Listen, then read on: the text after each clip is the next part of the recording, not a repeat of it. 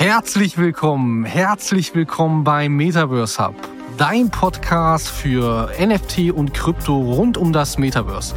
Wir sind deine Hosts, Gero und Nils von Meta Empire X, der Nummer 1 Community im Bereich der deutschsprachigen Metaverse und Web3 Education.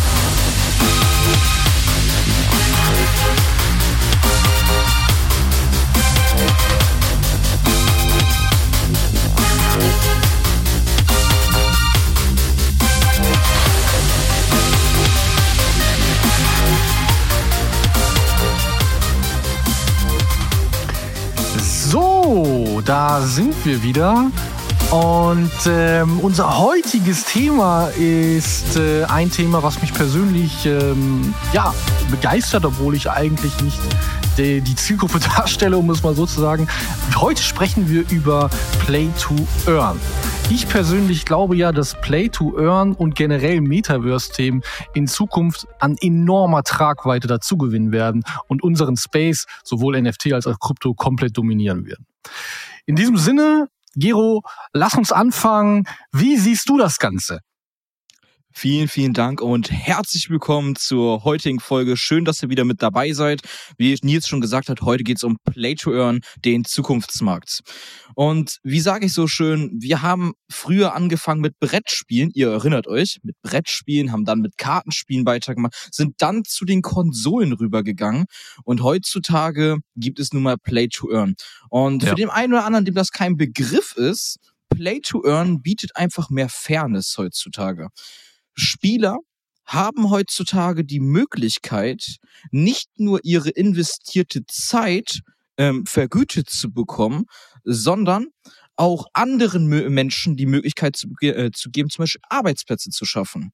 Und da gehen wir gleich einfach mal etwas genauer darauf ein. Und ich möchte euch mal kurz mit einem Spiel ganz kurz abholen. Ihr kennt alle sicherlich Pokémon. Ähm, komm, schnapp sie dir, los Pikachu, du bist dran, Donnerblitz ja, und so ja, weiter. Ja. Jeder kennt es, jeder hat es geliebt. Ähm, die Situation in diesem Spiel ist aber folgende. Man investiert selber sehr, sehr, sehr viel Leidenschaft, sehr viel Spielenergie und sehr, sehr viel Spielzeit. Oder in ja. manchen Spielen sogar, wie jetzt FIFA oder anderen Spielen, investiert man sogar sehr viel Geld. Man bekommt aber nichts dafür. Aber bleiben wir mal kurz bei Pokémon. Ihr fangt euch jetzt zum Beispiel ein Shiny P äh, Pikachu oder ein äh, Shiny Pidizza oder was auch immer. Da gibt's ja tausende Pokémons momentan von. Und die gehören aber nicht euch. Das mhm. heißt, dem Spieleentwickler gehören diese, äh, diese Pokémons. Und ja. ihr habt nur eine einzige Möglichkeit, ihr habt die Möglichkeit, mit anderen Spielern zu handeln mhm. in deren öffentlichen Marktplatz, also ich sag jetzt mal in den Pokémon-Marktplatz. Das heißt, Spieler müssen nebeneinander sitzen und können dann ihre Pokémons hin und her tauschen. Mhm. Das ist eine Möglichkeit. Aber das, ist, das bedeutet nur, Nils und ich können zum Beispiel unsere Pokémons gegeneinander tauschen. Das mhm. ist alles. Oder wir lassen sie gegeneinander kämpfen in den Arenen. So, soweit so schön, so kennt jeder es. Im NFT-Bereich, im Play-to-Earn-Bereich ist das anders. Wenn ihr jetzt zum Beispiel ein besonderes Pikachu fangt, dann ist das ähm, euer einziges Pikachu. Warum? Weil NFTs sind ja nicht austauschbare Tokens und jedes NFT gibt es nur ein einziges Mal. Das mhm. bedeutet, mhm. dieses Pikachu, was du jetzt gerade gefangen hast, das gibt es nur ein einziges Mal. Und wenn du das jetzt ähm, tauschen möchtest, verscherbeln möchtest oder was auch immer, kannst du das auf, ein, auf einen öffentlichen NFT-Marktplatz anbieten zum öffentlichen Verkauf. Das heißt, mhm. du hast äh, die Möglichkeit, mit der investierten Spielzeit plötzlich Geld zu verdienen, indem du die mhm. Pokémons, die du gefangen hast, die kannst du verkaufen. Und auch mhm. weitere Möglichkeiten gibt es, indem man heutzutage Turniere starten kann im NFT-Space, im Play-to-Earn-Bereich, sodass beispielsweise ein Turnier aus 60 Leuten statt, äh, stattfindet, wo alle Leute beispielsweise die In-Währungs, ähm, die in, in, äh, investieren und dementsprechend dann als Endkapital vergütet werden. Es gibt viele mhm. Bereiche. Und da gehen wir mhm. wahrscheinlich gleich noch ein bisschen näher drauf ein. Ja, ja ich, ich, ich finde es halt grundsätzlich überhaupt erstmal auch ähm, wichtig, ähm, so ein bisschen die Historie zu beleuchten. Also für mich war das ja auch ein, ein Augen, absoluter Augenöffner. Ähm, noch vor Play to Earn, sage ich mal, also bevor es so wirklich mhm. populär war, hatten wir ja schon äh, Investments getätigt in, in äh, verschiedene Bereiche in diesem Bereich, wo es halt ja, wie soll ich sagen, halt noch sehr unterschwellig irgendwo war. Also wo es noch keine Spiele gab, beziehungsweise die Spiele, die da waren, ähm, ja, unterirdisch waren. Also das war noch vor äh, ähm, Exe Infinity, das war noch vor CryptoKitties, kann man sagen. Mhm. Und ähm, so die ersten Gehversuche, die wir da gemacht haben, waren ja halt eben auch über eine Foundraising. Also und ja. ähm, was ich dort gelernt habe, gerade auch bei der äh, Präsentation des Unternehmens dann damals, war halt, wie riesig dieser Markt eigentlich ist. Exakt. Also mir persönlich war es nicht bewusst, bin ich ganz ehrlich, wie viel Geld Menschen für digitale Assets ausgeben. Also, wie gesagt, das war vor NFT, ja. Und also für mich vor NFT. Natürlich gab es äh, ja. da schon den ein oder anderen NFT, aber ich war halt eben nicht darin involviert. Und ähm, es war halt so krass für mich zu erfahren, wie, wie riesig dieser Gaming-Markt ist und wie gesagt, dass die Menschen bereit sind, ein Haufen Geld für digitale Assets, Güter auszugeben, obwohl sie ihnen nicht mal gehören.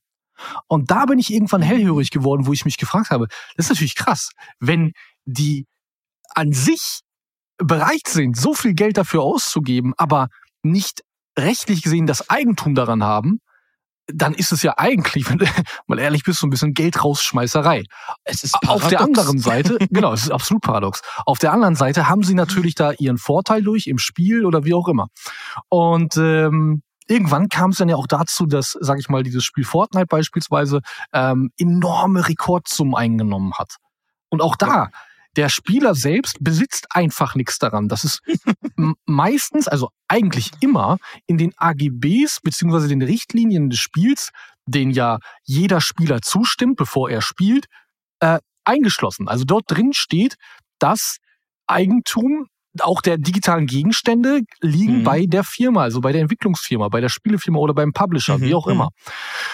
Und das, das hat mich äh, wirklich so ein bisschen mal hellhörig gemacht, weil als ich verstanden Versteh habe, ich. was das für eine Tragweite ist, ähm, wurde mir auch bewusst, was das für eine Geschäftsmöglichkeit sein kann. Ja, weil Exakt. natürlich, heute sind wir noch nicht so weit, das muss man halt ehrlich sagen. Ähm, heute sehen wir die Möglichkeit da drin, in Play to Earn, ähm, aber wir haben noch nicht die Zielgruppe akquirieren können. Also diejenigen, die wirklich ja schlussendlich diese Spiele spielen sollen, die sind noch nicht in großer Menge da. Obwohl, und das muss ich halt auch wieder dazu sagen, jetzt beispielsweise durch das Spiel Dookie Dash, ähm, das hat ja, ich weiß nicht, ob du es mitbekommen hast, aber das hat ja ein absoluter Pro-Gamer gewonnen, mhm. das Spiel Dookie Dash. Also er hat den ersten Platz da gemacht und für, für diejenigen, die es jetzt nicht kennen, Dookie Dash war ein ähm, oder ist der aktuelle interaktive Mint ähm, von von The Others, äh, nicht von The Others, von Board Ape Yacht Club. So. Mhm. Ähm, und und äh, Rookie Dash war ein Spiel, äh, was man halt spielen musste, wenn man den Sewer-Pass hatte. Mhm. So, und ähm, das war nicht weiter als so ein, ähm, so ein, ja, so ein Unendlichkeitsspiel. Du bist quasi in einem ähm, Abwasserkanal und äh, auf so einem, äh, sag mal, äh, ja, Gefährt, äh, was dich jetzt halt eben dadurch äh, manövrieren lässt und du musst halt zusehen, dass du nicht irgendwo mit irgendwelchen Gegenständen kollidierst. Und mit zunehmender Zeit, indem du halt diesen, also indem du das Spiel spielst, ähm, umso schneller wirst du. Und das okay. sorgt natürlich dann entsprechend für, für einen hohen Schwierigkeitsgrad und halt auch diese Skill-Based Games, was ja für, für ähm, Pro-Gamer super interessant ist. Ähm, ich habe das mal auch äh, beobachtet, weil auch da ja ein Schweinegeld verdient wird. Ähm, Pro-Gamer, die machen ja nichts anderes, als sich wirklich so intensiv mit einer Spielemechanik auseinanderzusetzen, dass sie sie aus dem FF beherrschen. Und zwar ja. teilweise auch manipulieren können. Nicht, dass sie cheaten würden, also sie würden jetzt nicht den, das Spiel betrügen, ja, aber sie sind in der Lage, diese Spielmechanik, die sie so sehr äh, verinnerlicht haben, ja, so für sich einzusetzen, dass sie halt eben den größtmöglichen ähm, Erfolg daraus ziehen können im Spiel. Und dieser ähm, entsprechende Gewinner, mir fällt sein Name gerade nicht ein, ähm, der war auf jeden Fall äh, ein Pro-Gamer bei, ich meine, League of Legend war's. Okay. Und ähm, der, der hat halt eben den ersten Platz gemacht, hatte dann ähm, auch den ersten Platz, also er hat ein Angebot bekommen für 1,6 Millionen. Ähm, für, für seinen Sewer-Pass, der halt eben Platz eins war, äh, hat er dann schlussendlich auch verkauft. Und ähm, also es waren, ich glaube, es waren 1000 Ether oder so, mhm. ähm, die er dafür bekommen hat. Und das hat sich natürlich dann auch so ein bisschen, wie soll ich sagen, also hat eine gewisse Tragweite, weil das wollte ich eigentlich sagen. Das sind Pro-Gamer. Und wenn, wenn, wenn die Gamer jetzt verstehen, dass dieses, dieses, äh, weil es gibt ja eine gewisse Antipathie, äh, vielleicht sage ich das gerade noch dazu. Mhm. Ähm, die normalen Spieler, so zumindest nach meiner Recherche, haben so nicht wirklich Bock auf NFT-Spiele aktuell, muss man dazu sagen. Ja? Mhm. Also die sind noch sehr anti. Ähm, ich glaube jetzt aber durch diesen Erfolg, auch durch diesen Programmer, der ja aus dem normalen Gaming-Bereich kommt, ja, äh, verändert sich das so ein bisschen. Und Exakt. das könnte jetzt eine gewisse Tragweite annehmen, das könnte jetzt halt auch eine gewisse Dynamik annehmen, wobei ich äh, mich frage, ähm, ob es jetzt halt ausreicht, um ein Onboarding stattfinden zu lassen von weiteren Spielern. Ich mhm. glaube aber, ähm, dass man sich mit zunehmender Zeit immer mehr dafür interessieren wird. Und auf Basis dessen, was ich jetzt eben gesagt habe, mit diesem Eigentumsanspruch der, der digitalen Assets, die die Leute ja grundsätzlich also den haben sie ja eh, weil sie sich irgendwelche Skins kaufen. Ich meine, ich habe äh, bei uns im Discord hatte ich das reingeschrieben, ähm, als ich das recherchiert habe, wo ich mit äh, mit mit äh, Maurice beispielsweise gesprochen habe. Da haben wir ja also habe ich einen, einen, einen, einen Counter-Strike-Skin gefunden, wo einer 1,2 Millionen Dollar für ausgegeben hat. Also wow. nur für ein Aussehen, ja, nicht mal für eine Funktion. Und wenn man sich das mal vor Augen führt, klar, jetzt könnte man sagen, ja, das ist ja nichts Nachhaltiges und sonst irgendwas, aber es ist eine Game, also es ist eine Industrie. Diese Industrie ähm, nimmt mehr Geld ein als die Sport- und Entertainment-Branche zusammen. Ja. Um da auch und, mal kurz eine Zahl zu sagen. Wir sprechen ja. hier momentan aktuell von 180 Milliarden Dollar das ist jährlich. Wahnsinn. Wachstum und das ist steigend. genau, richtig. Das ist ein Wachstumsmarkt. Ja. Der also, wächst nämlich um 9% statistisch ja. gesehen jedes Jahr. 9% ja. in einer Branche. Das, musst du dir mal vorstellen. Also die, die, die, diese, diese Tragweite ist den Leuten nicht bewusst. Und ich meine, das ist so wie immer. Ähm, am, wie, wie heißt es so schön, am Anfang ähm, äh, äh, belächeln sie dich, dann äh, hassen sie dich und irgendwann gewinnst du halt, ja. Und ja, genau. äh, genau so ist es ja. Ähm, jetzt ist so dieser, dieser, dieses, diese, wie soll ich sagen, diese allgemeine Meinung, ähm, dass NFT irgendwie Crash Cash Grab wären, jetzt gerade bei Play to Earn von den Spielern her, ähm, mhm. dass die Unternehmen ja sowieso nur wieder das Geld den Spielern aus der Tasche ziehen wollen, weil es gibt ja schon diese Mini-Transactions. Also es gibt ja irgendwelche digitalen Güter, die klar, die du auf der einen Seite kaufen kannst, die du freiwillig kaufen, aber du hast auf der anderen Seite auch ähm, irgendwelche Sp Spiele, wo du, wo du irgendwo gezwungen wirst, Sachen zu kaufen. Ne? Also irgendwie sowas wie wie äh, mhm. hier, sag mal Candy Crush oder so ein Kram. Ne? Ähm, da wirst du ja ab einem gewissen Zeitpunkt äh, gezwungen, Geld auszugeben. Und so ist es. Ich, ich glaube, dass wenn sie verstanden haben ähm, und es auch selbst mal erleben konnten, was das für sie bedeuten kann, wenn sie sich aktiv mit einem NFT, einem guten NFT-Spiel auseinandersetzen, ähm, dass sie in der Lage sind, Einkommen zu erzielen mit dem, was sie eh gerne machen und darüber hinaus noch Eigentum erhalten. Ich Richtig. glaube, ab dem Zeitpunkt wird irgendwann auch ein ähm, Paradigmenwechsel stattfinden. Ja, absolut. Ich bin da voll auf deiner Seite, weil stellt euch mal auch jetzt mal an die Zuschauer, stellt euch mal bitte vor, was das eigentlich bedeutet, wenn ihr zum Beispiel ein leidenschaftlicher Gamer seid. Und ihr habt nicht nur die Möglichkeit, Spielspaß zu erlangen, sondern, so wie Nils es gerade schon selbst so schon gesagt hat, Eigentum. Ihr erspielt euch Eigentum durch die Besitzurkunde von den NFTs. Und was ihr damit ja. macht, ist ja eure eigene Entscheidung. Ihr könnt Absolut. sie bei euch lassen, ihr könnt sie handeln lassen, ihr könnt äh, digitale Grundstücke nutzen. Beisp äh, ein gutes Beispiel, was mir gerade einfällt, ist eine deutsche Company, in der wir vor zwei Jahren investiert haben. Deren ähm, Idee und Vision ist es halt, den Gaming-Markt auf die Blockchain zu bringen, gerade für Mobile Games besonders. Und das Ziel dahinter ist... Was ja ein riesiger Markt ist, Entschuldige. ja, das stimmt. Ja, also das macht man sich, da macht man sich kein Bild drüber. Äh, genau. Auch, auch das war mir also, damals nicht bewusst, ja. Erst, wie gesagt, als man sich damit auseinandergesetzt hat. Der größte Markt ist nicht irgendwie PC-Gaming oder Konsolen-Gaming. Der größte Markt ist der Mobile-Gaming-Markt. Also da fließt am meisten Kohle. Und Ja. zwar nicht zu knapp. Das ist so. Und diese Firma hat es geschafft, riesengroße Kooperationspartner sich schon aufzubauen. Ob das jetzt Steam ist, ob das jetzt Epic Games ist und so weiter. Und das Ziel dahinter ist ganz einfach zu sagen, in jedem Spiel, in jedem Mobile Game beispielsweise, habt ihr immer eine eigene Ingame-Währung. Das können Mhm. jetzt FIFA Points sein, das können Moorhuhn Coins sein oder sonst was.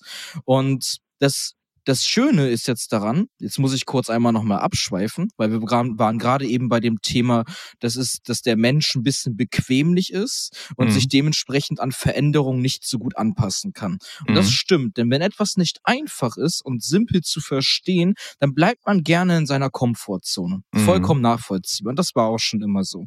Und diese Firma hat jetzt Folgendes gemacht. Die hat das Ganze so einfach wie möglich gemacht, damit sich ein neuer Gamer, ein Kunde oder sonst was, sich kein neues Wallet erstellen muss oder sich ähm, irgendwo, irgendwo anmelden muss, sich verifizieren muss auf irgendwelchen Kryptobörsen, irgendwelche Private Keys erstellen muss. Nein.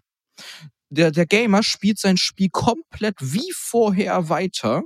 Er bekommt nicht mal mit, dass dieses Browser-Game in Kooperation mit dieser Firma ist. Das Einzige, was sich verändert hat, ist die Ingame-Währung. Denn die ganzen, äh, die ganzen Spiele, die bei dieser Firma angeknüpft sind, haben jetzt eine gesammelte Währung. Und das ist äh, deren Spielewährung ist. Das heißt, die Gamer Mhm. kaufen sich also diese Spielewährung über die ähm, über die Plattform selbst, also über deren äh, Browser selbst, ganz normal wie vorher, haben sich aber in Wirklichkeit gerade eine Kryptowährung gekauft. Mhm. Ja, und ich glaube, das ist etwas, weshalb ich eben ja auch gesagt habe, wir selbst sind ja nicht die Zielgruppe. Also Genau. äh, wir als Investoren äh, beziehungsweise Spekulanten, wie auch immer man das jetzt bezeichnen möchte, ähm, wir sehen ja die Möglichkeit und wir sehen die Geschäftsmöglichkeit und vor allem, es ist so in meinem Kopf immer, Technologie hat schon immer die Welt verändert. Also ja. wenn man sich ein bisschen mit der Geschichte der, der Welt auseinandersetzt, ja, mit dem Planeten, auf dem wir halt eben leben, ähm, dann wird man feststellen, dass technologische Revolutionen sich immer durchgesetzt haben. Und äh, ich meine, es ist ja gar nicht so lange her, das, das haben du und ich auch mitbekommen. Ähm, trotzdem ist es schon wieder raus aus den Köpfen der Leute, wo ich mich frage, wieso? Die, das Internet wurde auch totgesagt. Also es gab damals sehr, sehr viele Menschen, die gesagt haben, Internet sei nur eine Modeerscheinung. Mhm. Ähm, und das wäre morgen gefühlt wieder weg. Ja, also Ja. entschuldige. es ist halt so, ja. Also selbst unsere äh, damalige Bundeskanzlerin meinte halt eben, das Internet sei nur eine Modeerscheinung. So, Klar, und wenn, alles wenn, halt nur eine, ist halt nur alles eine Blase, ne? ja, ja, genau. So und ähm, zu verstehen, was ja, kann ich schon wieder, weil es, es passt gerade einfach so gut. Ne? Überlegt gerade mal, was ja da draußen passiert. Wir haben letzte Woche über Silicon Valley gesprochen. Und es ist genau das. Und es wird immer größer. Der Mhm. Aspekt der Dezentralität ist etwas, was unsere Welt revolutionieren wird. Ähm, Ja. Mit, äh, und, und die machen, die meisten machen sich da ja auch kein Bild drüber. Es ist ja mittlerweile so, dass die Regierungen selbst Befürworter dessen sind. Sie fangen ja an, ob das jetzt gut ist oder nicht, sei mal dahingestellt, aber sie fangen an mit CBDCs, ja, was nichts anderes sind als halt eben auch Kryptowährungen. Und am Ende des Tages wird Bitcoin zu 100% reguliert sein, wird aber immer eine Community bleiben, also keine Security, während alle anderen Token halt eben eine Security sind. Und ich glaube, auch da wird man ab dem Zeitpunkt wird man verstehen, was das für eine Tragweite wiederum sein kann, auf dieser Technologie ähm, aufzubauen. Und damit sehe ich jetzt mal rein hypothetisch jede Branche. Also ich könnte mir aktuell keine Branche vorstellen, die nicht wirklich davon profitieren könnte. In, in welchen Aspekten auch immer. Man müsste sich vielleicht mal ein bisschen hinsetzen und überlegen, äh, äh, wie, wie so ein Unternehmen oder was auch immer davon profitieren kann. Ja, aber naja, allein, alleine durch Smart Contracts kannst du ja Genau. allein das gesamte Bezahlsystem mit dieser Wenn-Dann-Funktion komplett äh, automatisieren. Du, du Eben. schließt zwar den Kaufvertrag nicht ab, aber du beschleunigst den Prozess. Und auch da kann man halt eben wieder sagen, gut oder schlecht. Ne? Und, und das führt mich jetzt auch dazu, was gerade aktuell passiert. Ich habe ja ein äh, YouTube-Video gerade gemacht, ähm, wo es auch genau darum geht. Also ähm, ich beispielsweise stelle mein Portfolio gerade komplett um. Also ich ähm, war sehr, das weißt du ja auch, ich habe mich mit den PFPs ganz gerne auseinandergesetzt. Genau. Ich war ein Moonbird, ähm, Maxi möchte ich sagen.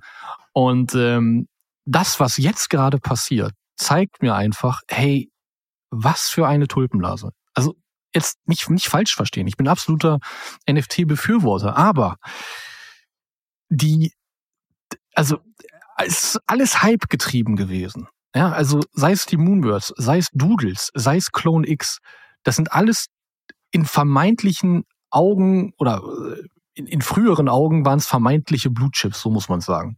Ja? Ich verstehe schon, was du uns äh, damit sagen möchtest, denn NFTs, die keinen klaren Utility hinter sich haben, sondern beispielsweise mit einer mit einem gewünscht, einer gewünschten Utility aufgeblasen sind wie ein Ballon, die können halt langfristig nicht unbedingt funktionieren, gerade wenn so wenn Zeiten wie eine Rezession stattfinden.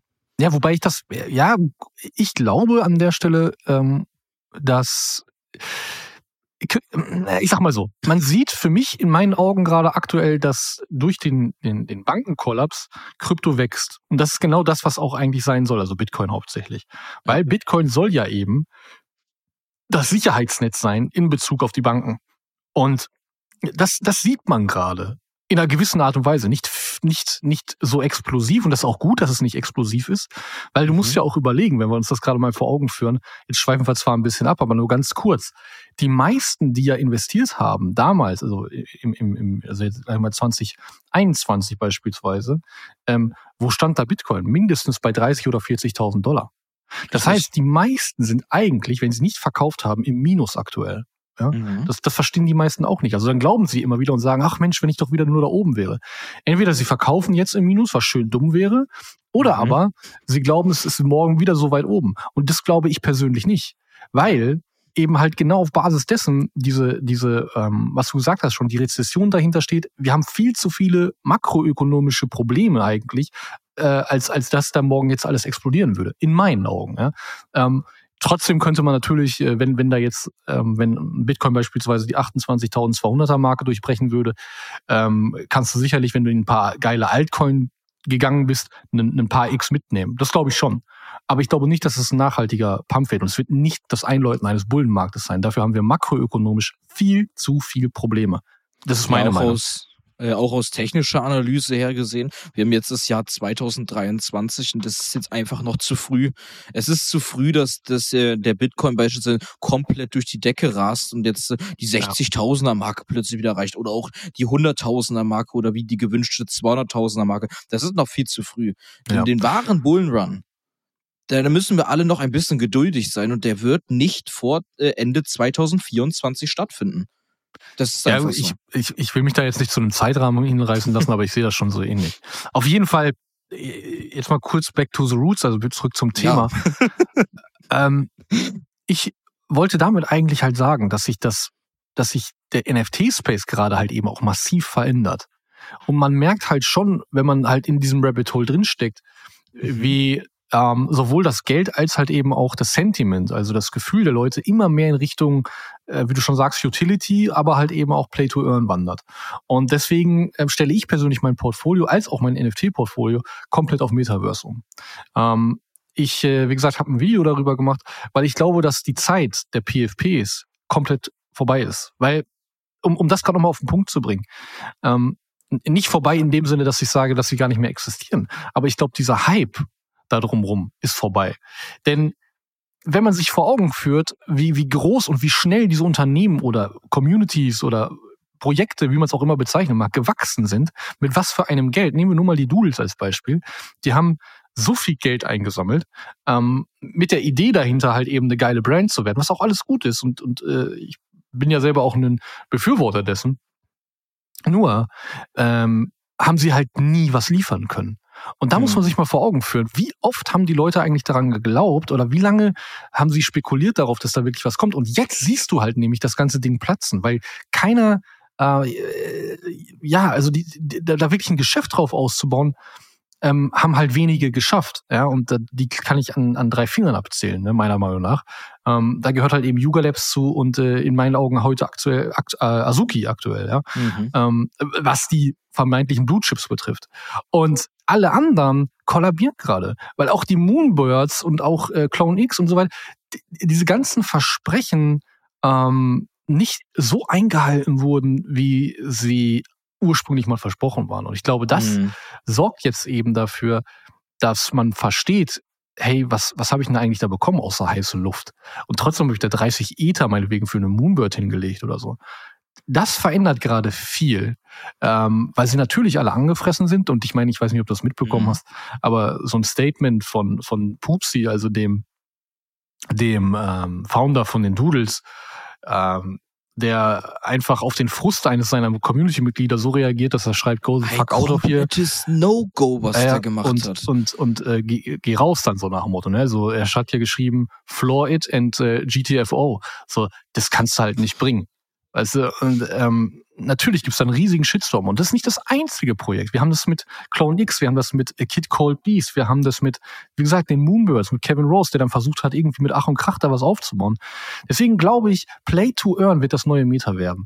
Ähm, ich, ich, für mich äh, fühle das, sage ich jetzt einfach Aber mal. Ich habe natürlich keine ja Glaskugel. Genau. Weil, weil ja, auch Metaverse einfach immer aber das musste ich einfach, sorry. aber musste ich halt gerade einfach sagen, es passt halt einfach zusammen. Ja. Metaverse ja. und Gaming Play to Earn. Ja. Äh, das, das ist wie die, die Kirsche auf der Sahnetorte. Das passt einfach zusammen. Absolut. Und, und das ist das, äh, wie gesagt, ähm, unbedingt auch dann mal mein, mein, mein YouTube-Video anschauen, äh, für diejenigen, die es interessiert, äh, weil ich da halt eben auch wirklich drei bis vier Metaverse-Projekte ähm, kurz im Detail erläutere und warum ich glaube, dass das halt eben sehr, sehr wichtig ist, ähm, sich mit, mit diesen Dingen zu beschäftigen. Und ähm, Play to Earn wird ein Berufsfeld darstellen. Play to Earn wird für ökonomische Veränderungen sorgen. Grundsätzlich. Sowohl in unserer heutigen Welt als halt eben auch im Metaverse. Metaverse ist nichts, was von Facebook oder Meta in irgendeiner Art und Weise äh, beeinflusst werden würde. Meta oder ja, sagen wir mal Facebook äh, äh hat es nicht erfunden. Ja, viele äh, glauben ja, dass irgendwie, weil Facebook jetzt äh, einen Aktiencrash erleidet durch dieses äh, äh, Metaverse-Ding, ähm, äh, dass das jetzt alles gestorben wäre. Da merkst du halt eben, wie weit weg die davon eigentlich alle sind. Und wenn, ey, ich meine, schau dir Helix an. Ja, das ist ein ich Metaverse. Absolut. Was, was zu 100 Prozent eine immersive Erfahrung schaffen möchte. Und das sagen sie auch. Sie machen, sie machen ein, ein, eine, äh, er sagt schon, eine, äh, jetzt komme ich nicht auf das Wort, auf jeden Fall eine Ersatzrealität, das wollte ich sagen. Eine Ersatzrealität. Ja? Das müsst ihr eben auf der Zunge zergehen lassen. Exakt. Eine ja. Ersatzrealität. Und das bedeutet natürlich auch, dass sowohl äh, die ganzen Dinge, die wir in unserer heutigen Welt machen können, so wie wir uns bewegen, wie wir uns verhalten und so weiter, darin mit übertragen werden müssen. Und wenn ich mir anschaue, was die für eine Entwicklung heute schon hingelegt haben, mit ähm, äh, ja, also an sich alles ausbaufähig, keine Frage. Aber die Idee zu haben, zu sagen, hey, wir entwickeln eine Stadt, die eins zu eins identisch ist zu New York City beispielsweise das ist halt schon Wahnsinn. So. Und jeder, der jetzt ein NFT hält, also ein Land beispielsweise, jetzt nicht den Founders Pass, ähm, der hat ja ein Apartment in einem Gebäude, was wirklich existiert und auch das Apartment existiert. Ja. Ähm, das heißt jetzt nicht, dass du das Apartment hast, wenn du ein NFT bekommst, aber du hast zumindest das Apartment in der in dem Metaverse. Ja. Und genau. ähm, ich, ich finde diese Detailtreue einfach wahnsinnig. Man macht sich überhaupt keine Ahnung, was, was, wenn man nicht da drin steckt, macht man sich kein Bild darüber, was Richtig. die für, für, äh, also was, was da entwickelt wird. Bis dann halt eben irgendwann die Bombe platzt und sagt, wow, warum habe ich das nicht mitbekommen? Hätte ich mal, ja. ähm, ich sag euch das, ihr habt jetzt alle die Möglichkeit, gerade auch sich bei, bei Helix und so, sich das mal näher anzuschauen. Genau. Das sind Dinge, die werdet euch, also in, in, in der Zukunft wirst du daran nicht mehr vorbeikommen. Gebe ich mir Brief und Siegel drauf. An dieser Stelle äh, schaut euch wirklich das Video von Nils nochmal an, denn er erklärt das wirklich einmal nochmal ganz genau. Und was ich hier nochmal unterstreichen möchte mit den Apartments in den ganzen Metaversen, ist folgender Fakt. Die ganzen großen Unternehmen, die gucken nicht zu, die platzieren sich nämlich alle schon. Die fangen alle an, sich zu positionieren in verschiedenen Metaversen, in verschiedenen Metaversen. Und die kaufen sich die ganzen digitalen Landstücke. Und die Virtual Reality im Metaversum, das wird nun mal ein wichtiger Bestandteil der Zukunft werden. Das wird viele Bereiche abdecken, ob das jetzt Shopping ist, ob das Logis äh, die Logistikbranche ist, ob das teilweise die Medizinbranche ist, Lebensmittelindustrie, äh, Gamingindustrie und so weiter. Das sind so viele Bereiche, Bereiche, die da abgedeckt werden. Und wenn man ja. heutzutage noch die Chance hat, sich in den richtigen Metaversen zu positionieren, würde ich einfach mal sagen, man macht nichts verkehrt damit. Ja. Was, was glaubst du denn, wie wird sich äh, für dich die, die, die Welt verändern, wenn wir ähm, jetzt mal ein bisschen in die Zukunft schauen wollen, mhm. wenn, wenn sich die Metaversen etablieren. Was glaubst du, äh, wird es so werden wie bei Ready Player One, wie es da immer vermeintlich dargestellt wird? Oder äh, ich bin da persönlich auch kein Freund von, muss ich sagen. Ähm, aber äh, beschreib mal deine, deine Sichtweise des Ganzen. Das würde mich auch mal interessieren. Sehr gerne. Also für alle, die diesen Film noch nicht äh, kennen, schaut euch den bitte unbedingt an. Wir markieren ihn auch in der Beschreibung mal mit rein. Ähm, meine Vorstellung von den Metaversen in der Zukunft. Ihr müsst euch mal Folgendes vorstellen. Heutzutage geht ihr in den Supermarkt beispielsweise rein und nehmt eure Milch, ihr nehmt eure Brezel, ihr nehmt eure Brötchen raus und ihr geht zur Kasse und bezahlt. Im Metaversum wird Folgendes passieren. Ihr habt einen virtuellen Avatar, mit dem ihr plötzlich von zu Hause aus, aus eurem Zimmer, mit einer beispielsweise einer VR-Brille, ihr geht die Gänge in eurem nächsten Supermarkt in der Virtual Reality, lauft ihr diese Gänge entlang und nehmt aus den Regalen eure Milch und eure weiteren Produkte heraus. Und geht dann zur Kasse, bezahlt und es wird euch nach Hause geliefert, automatisiert. Und das gleiche auch mit Shopping. Das könnt ihr euch direkt auch mal vorstellen. Stellt euch mal vor, ihr seid jetzt bei H&M, bei Gucci und so weiter. Dann habt ihr einen Avatar der genau nach euren Maßen komplett konzipiert ist. Selbe Haarfarbe, selber Körperbau, selbe Gesichtszüge, alles genau detailliert. Und mit diesem virtuellen Avatar könnt ihr meinetwegen auch mit eurer besten Freundin machen. Aber geht ihr plötzlich, geht ihr plötzlich auf Shoppingtour, geht ihr plötzlich bei Gucci und H&M hinein und äh, seht beispielsweise ein weißes Hochzeitskleid. Und dieses weiße Hochzeitskleid zieht ihr nun euren virtuellen Avatar an. Und dann seht ihr genau, wie das an euch und eurem virtuellen Avatar aussieht. Mhm. Und dann sagt ihr kaufen oder nicht kaufen. Und das gleiche wird wieder nach Hause zu euch geliefert. Und mhm. es gibt heutzutage schon Live-Beispiele, jetzt wenn wir den Bereich Eventmanagement hineingehen. Das ist zum Beispiel auch so, wie wir es eigentlich kennen. Konzerte, Rock'n'Roll, Hip-Hop und so weiter. ihr geht auf die Stage aber in der Virtual Reality, wieder von zu Hause, mit, äh, mit einer VR-Brille, heutzutage völlig unvorstellbar. Aber ich mache euch gleich mal ein paar Beispiele. Erstes Beispiel findet nämlich schon statt. Justin Bieber bietet aktuell schon Live-Konzerte im Metaverse. Und mhm. die Leute feiern und fiebern es. Könnt ihr mhm. euch bei YouTube mal anschauen. Ich war vor ein paar Wochen war ich in Berlin und ich wollte zum Fernsehturm gehen. Und um mir die schöne Aussicht anzugucken. Und dann gibt's da ein Bonusmaterial. Also man hätte sich zwei Tickets kaufen können. Einmal das normale Ticket für den Fernsehturm und ein weites. Das Ticket hat ungefähr 26 Euro gekostet. Auch schon ein bisschen utopisch, aber naja.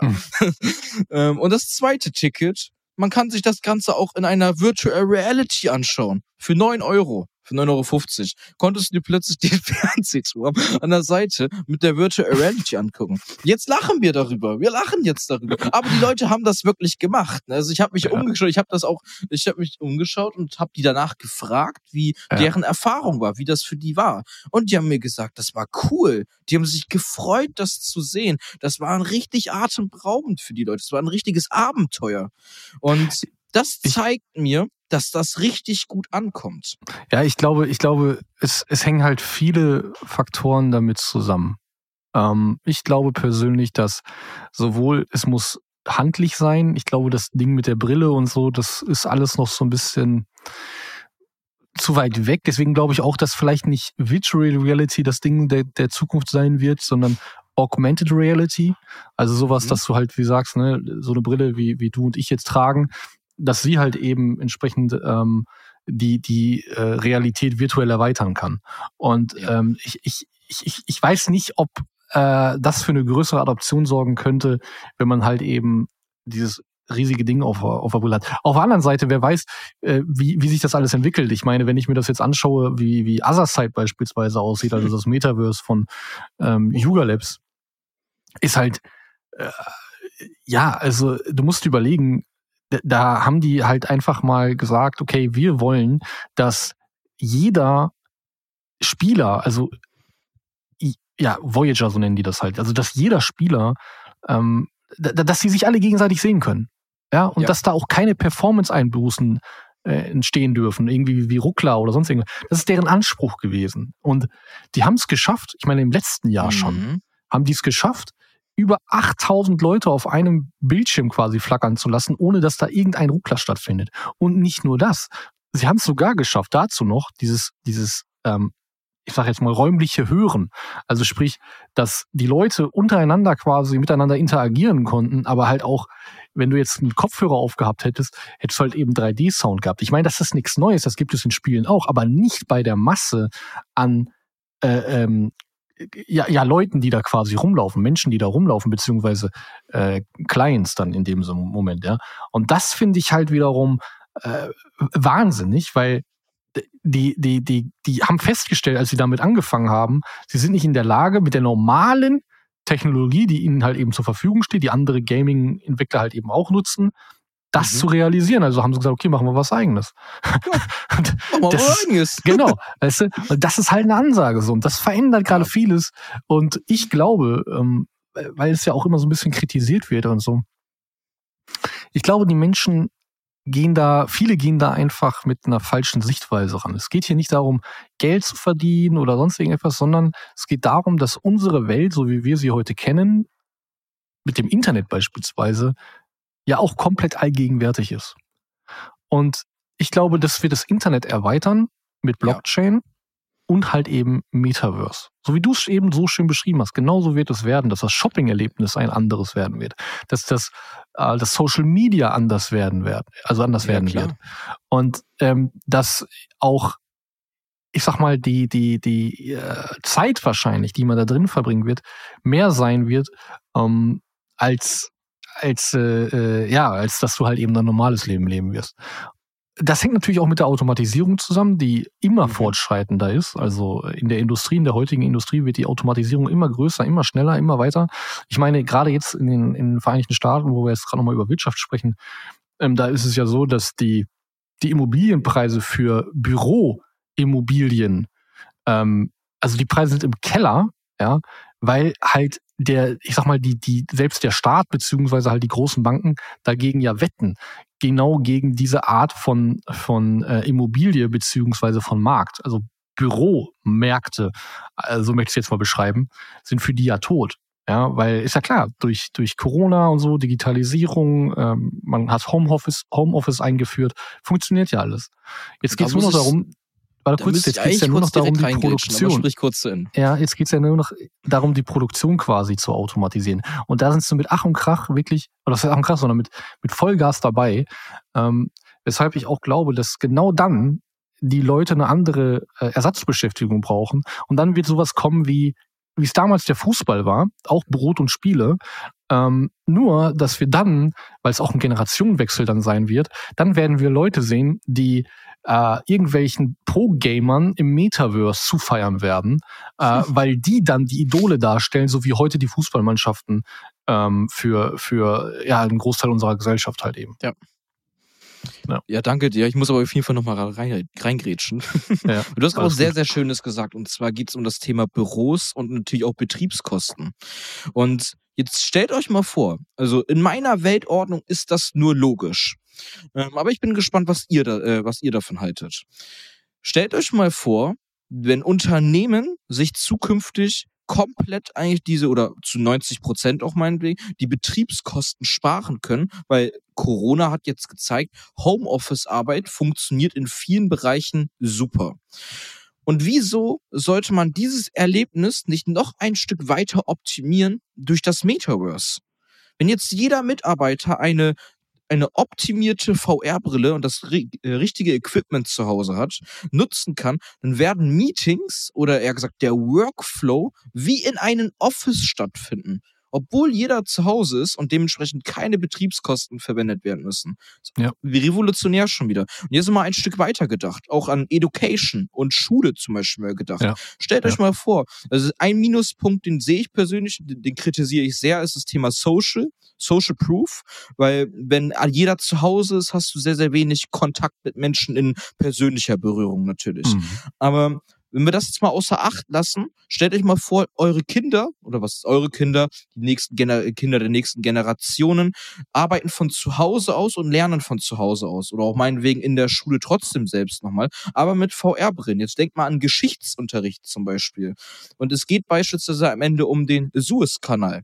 Und dann kann man direkt in dieser Schule, in dieser Stunde, wo gerade dieses Thema besprochen wird, kann man mit der VR-Brille zu dem Suezkanal quasi sich, äh, ich sag jetzt mal, virtuell teleportieren. Und dann ja. hat man direkt visuell vor Augen, was das eigentlich wirklich bedeutet. Man versteht es dann richtig. Ja. Also, also es hat in vielen Hinsichten hat das einfach nur Vorteile. Genau. Und, und das ist für mich halt auch wieder Play to Earn. Also ähm, ja. ja, ist so. Also äh, dieses dieses dieses Thema ähm, von von wegen Education und nehmen wir nehmen wir mal als Beispiel jetzt ähm, Bubble und sowas. Ja, das mhm. sind auch Spiele auf einer, auf einer tieferen Ebene sind das Spiele. Und ähm, Sprachspiele beispielsweise. Und auch da, ich meine, die verdienen auch Geld heute damit. Ja? Und das wird im, im, im Metaverse nicht anders sein. Und dieses, deswegen ist dieses Play-to-Earn-Thema nicht einfach nur zurückzuführen oder zu reduzieren auf irgendwelche Spiele, wo, wo Leute ähm, sich da jetzt äh, hinsetzen. Ich meine, viele denken da ja einfach, äh, dann, dann zockt mein Enkel so nach dem Motto da jetzt äh, äh und, und, und warum, was soll das, was soll das bringen? Das hat ja, hat ja keinen Mehrwert und so.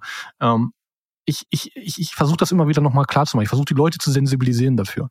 Mhm. Play to Earn ist vielleicht mit dem Spiel, es klingt irgendwie kindlich, es klingt, irgendwie jugendlich, es klingt irgendwie nicht erwachsen in Anführungsstrichen, ja, weil es sind ja Spieler und, und die sitzen ja vor dem Computer und äh, das, das kann ja nichts Nachhaltiges sein. Ich versuche es nochmal zu erklären, vielleicht für auch, auch, auch Hörer, die da einfach ein bisschen älter sind oder ähm, sich dessen nicht bewusst sind.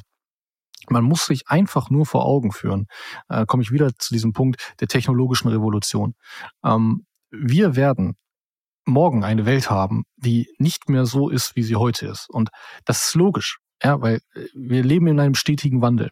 Und die Ideen, die manche Menschen haben, werden sich auch teilweise immer wieder durchsetzen.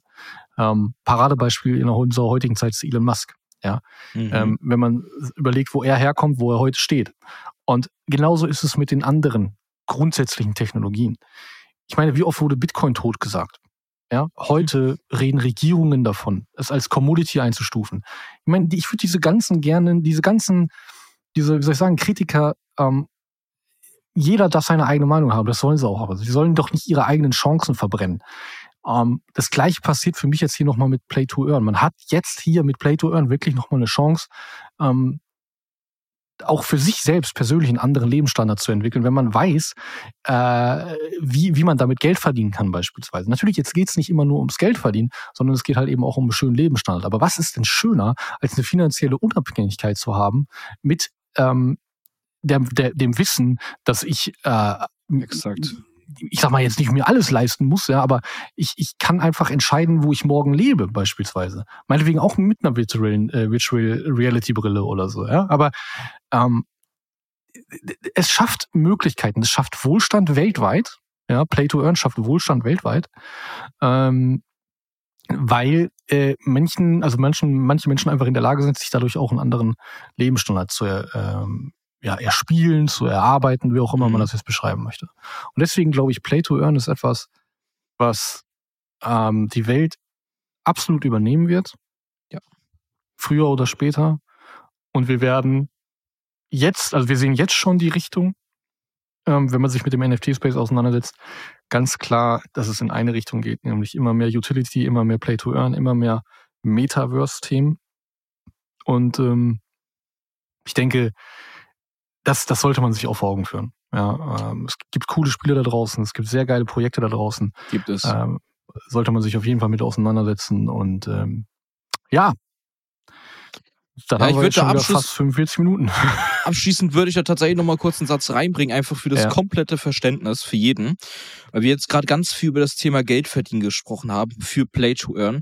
Ja, Spieler können selbst Geld verdienen in diesem Markt. Aber um das einmal ganz kurz zu, äh, zu erklären, was wir damit vielleicht auch meinen, weil wir einmal das Wort Arbeitsplätze auch erwähnt haben. Ja. Es gibt Spiele, wo, ähm, also hier, es gewinnen hier beide Parteien. Es gewinnt hier einmal derjenige, der einfach viel Geld hat und als Investor fundiert und einfach in das Spiel hineinpayt. Kennt ihr alle, zum Beispiel bei FIFA, wo die Leute einfach Unmengen an Geld reinballern, äh, aber gar nicht spielen können. Ja. Und dann gibt's aber die Leute, die ähm, kein Geld haben, richtig gerne spielen und auch richtig gut spielen. Ja. Und jetzt kann man das beides fusionieren. Das heißt, hieraus wird ein Smart Contract aus zwei Parteien erstellt. Partei A, das ist meinetwegen der Payer, hat zum Beispiel eine, ich nenne es einfach mal ein, ein Jobangebot reingestellt. Ich suche einen Spieler zuverlässig mit dem und dem Niveau, die, die Bezahlung, wer möchte.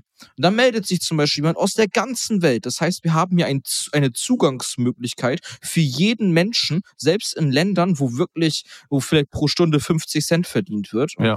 ähm, diese Menschen haben diese Möglichkeit, sozusagen auf diesen Menschen zuzugehen und zu sagen, ich habe die Spielerfahrung, ich kann das und das vielleicht auch meinetwegen nachweisen, ich würde gerne diesen Deal mit dir machen.